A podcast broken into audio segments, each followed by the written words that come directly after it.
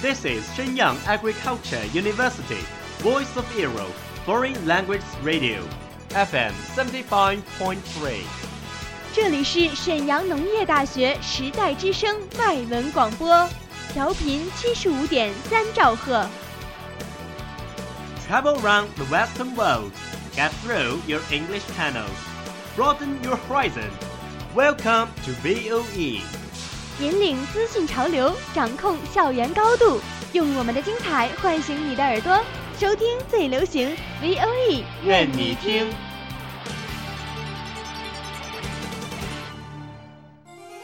感受经典，品味人生，Essays and Speeches，带你领略文字的优美。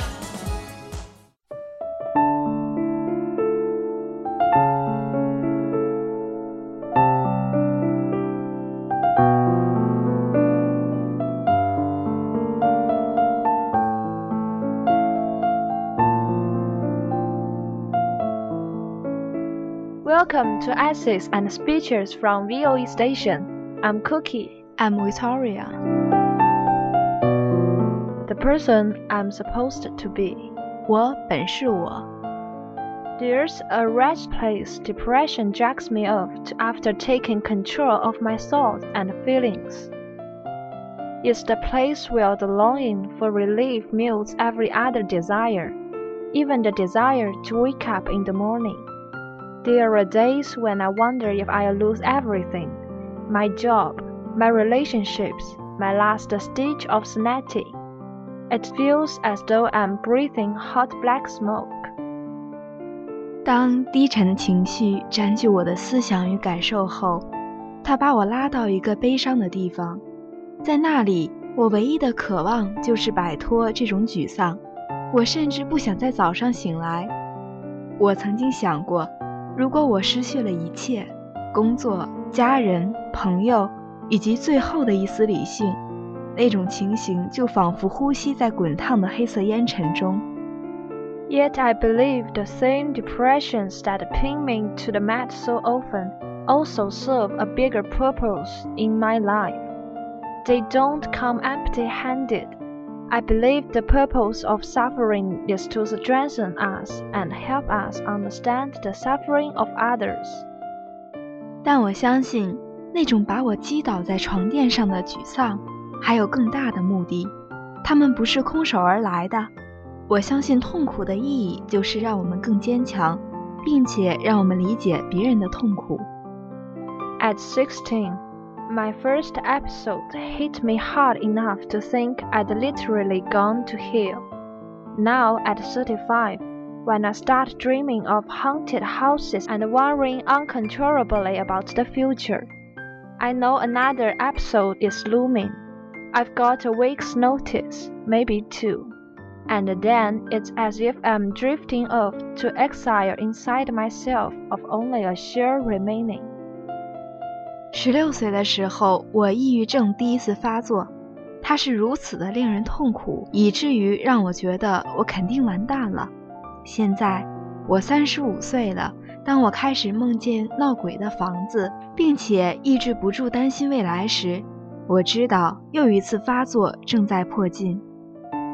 我有一到两个星期的预警时间，然后我就躲进自己的世界，自我放逐，仅留下一个外壳。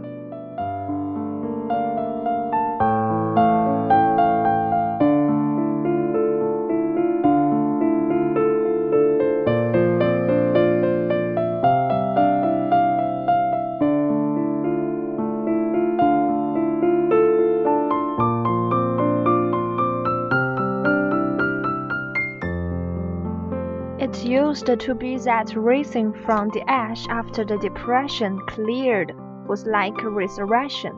The barrel over, I'd catch myself laughing or looking forward to the next day. I'd pick out at my favorite deli. But now, when I look closely, I find the mental illness leaving other significant gifts in its wake. Things I didn't discern when I was younger. 曾经从被期待侵袭后留下的废墟中站起来，就像是一次死而复生。葬礼过去了，我要让自己高兴起来，期待明天。我要大口吃我最喜欢的食品。但现在，我仔细的观察，我发现抑郁症发作时留下的其他更重要的礼物，当我小时候没有发现的事情。The discovery is like that scene from The Matrix when Neo finally comprehends his identity. Through the whole film, he's being beaten up by evil agents. But the fighting transforms him into a werewolf, and at the right time, he understands and uses his power. He's peaceful even when confronting an enemy. I believe my own years of struggling with depression have left me with similar gifts inner strength and calm I can rely on, diminished fear and compassion. 这个发现就像《骇客帝国》中尼奥最终理解了自己的身份的那个场景。他在整部影片中一直被邪恶特工痛打，但这样的斗争使他成了勇士。然后在关键时刻，他认识到并使用了他自己的能力。他很平静，即便是面对敌人时也是那样。我相信，我与沮丧斗争的这些年，赋予了我相同的才能。我依靠内心的力量与平静，我不再害怕，并且同情他人。I believe the painful nights that close in on all of us in some form. are the cocoons from which we might shade our weaknesses. I believe pain tells us something critical about ourselves and life, that developing strength and empathy and bravery is more essential than our personal comfort. And when I think of it like that, I'm more willing to accept suffering on its terms. 我相信我们每个人都经历过被痛苦包围的夜晚。 不管这些痛苦是什么，我们都可以通过它们褪去我们的软弱。我相信，痛苦告诉我们一些我们自己以及生活的真谛。力量同心理及勇气的培养，比我们自身的享受更重要。当我这样去理解痛苦时，痛苦便不再可怕。That's important because if my passion holds consistent. My next episode is due to arrive soon. I live with this reality, but I'm no longer afraid of it. The depression has, in the end, equipped me for its next visit, and that's enough. Of course, I'll take my medicine. I'll talk to my gifted psychiatrist, but when the dark does come, I'll stand up and breathe deeply, knowing I'm becoming the person I'm supposed to be. 这很重要，因为如果我的病是持续有规律的，我的下一次发作就在眼前。我活在这样的现实中，但我并不再害怕。这些年来，沮丧已经帮我为下一次低潮的来临做好准备，这已经足够了。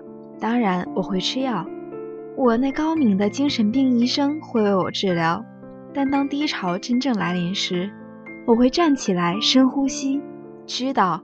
我将成为我应该成为的那个人。Thanks for listening. See you next week.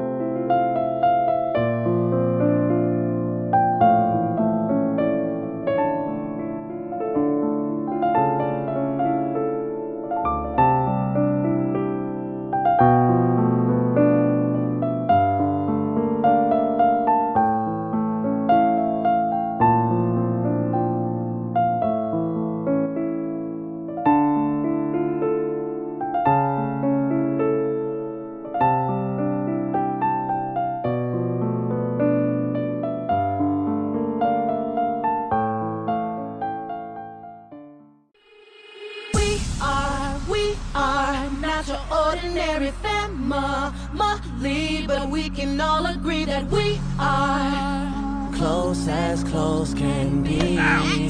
So it don't matter what it looks like, we look perfect to me.